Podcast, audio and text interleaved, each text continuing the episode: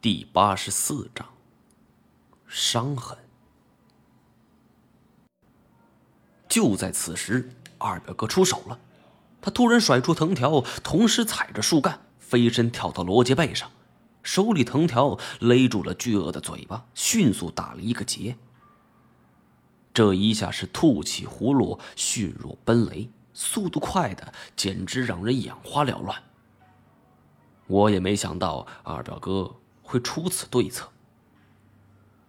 鳄鱼的咬合力可以在所有动物之中霸榜，但是它们自身也有着一个致命的弱点。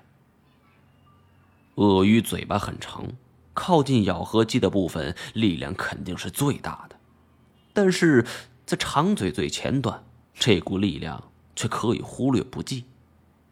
换句话说，鳄鱼张嘴的力量弱爆了。一根藤条足以收服他们。我长舒了一口气儿，终于结束了。他所估算的藤条长度刚刚好好，罗杰被吊在半空，不上不下，他挣扎两下都没法摆脱。啊，看来我们的店保住了。二表哥也笑了，他走上前去，拍了拍这庞然大物的背部。这一下，我们兄弟真要出名了。这句话音刚落，就听咔嗒一声，藤条系好的那根树枝突然断掉了。刚刚降服的巨鳄眼见就要脱困，二表哥就在巨鳄的身后，见机则快。只见他跳到鳄鱼背上，还没等他爬下来，是双手握着开山刀，刀刃冲向自己，狠命的刺了进来。噗的一下，开山刀直没入柄，血柱喷涌，而罗杰剧痛之下，身躯向后方倒去。二表哥急忙跃开，但是这一切都只发生在电光火石之间。不论二表哥的反应再快，也不可能快过罗杰倒下的速度。就在此时，悲剧发生了。罗杰倒下的瞬间，张嘴就咬住了二表哥的肩头。二表哥痛喊一声，一人一鳄摔倒在地。我见情况不妙，是一个箭步冲上前去。此时，罗杰背部就这么躺在地上，腹部插着开山刀。我跳准了他的腹部，是双手握住刀柄，使劲往下一豁，呲啦一声，红色的血液像是开闸的洪水一般。内脏什么算是流了一地，罗杰总算是死了。虽然没能活住，但死了倒也值了不少钱。就这样，我和二表哥利用鳄鱼所卖来的钱买下了店面。我讲完这段故事之后，众人听得直啧舌呀。金锁一拍大腿，竖起了大拇指。这干爷不愧是干爷，太牛掰了！哎，当然了，毛爷你也不差。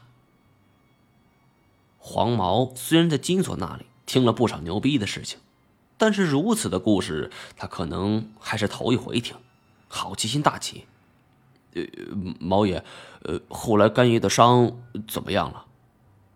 哈，他的伤呀，他。说到此处，我猛然想起了一件事情，这件事情。我之前从未想过，若不是我想起当年在鲁巴河的这段遭遇，恐怕这个细节会一直不会想起。见我哑然，金锁和黄毛是面面相觑。这时，无人图雅忽然喊道：“哎，他醒了！”一回头，太前的眼睛张开了一丝缝隙，脸色稍稍好转。也不知道是不是火光照的，好点了吗？太监勉强坐了起来，他拖着右臂，没事儿，气息仍旧十分微弱。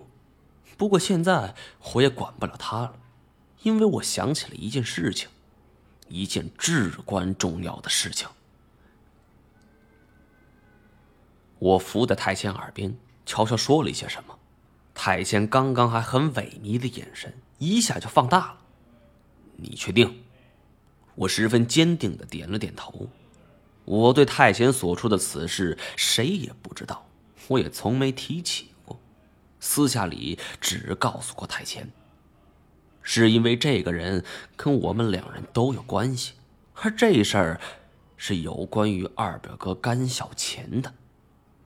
我记得很清楚，当年鲁巴和刘宇一战，罗杰最后垂死反击，咬伤了二表哥，我记得非常清楚。杀死罗杰之后，我费尽了全身的力气掰开了恶嘴。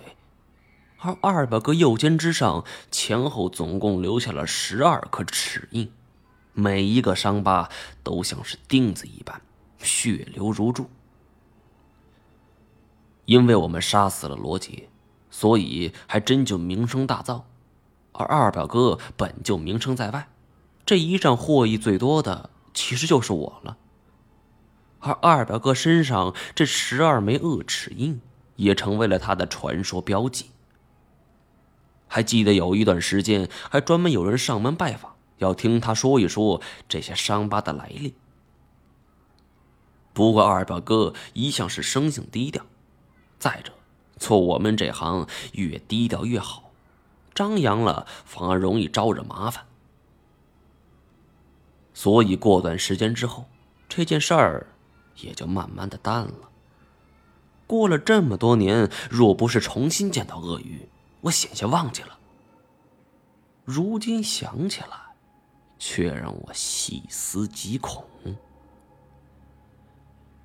因为我后来在福建海边夜市见到受伤之后的二表哥，因为他左边身子已经完全毁掉了，不过我记得很清楚，他的右肩没有伤痕，只是我当时过于关注他的左半身了。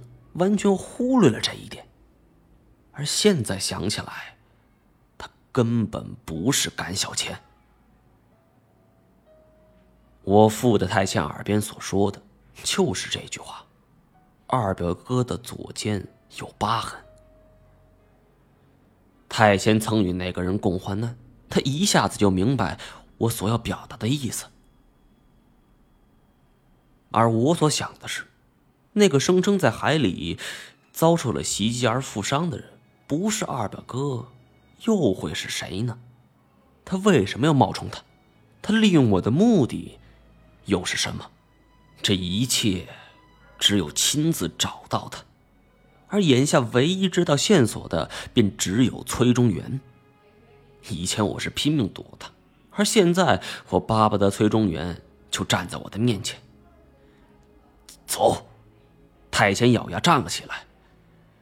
我们必须马上出去。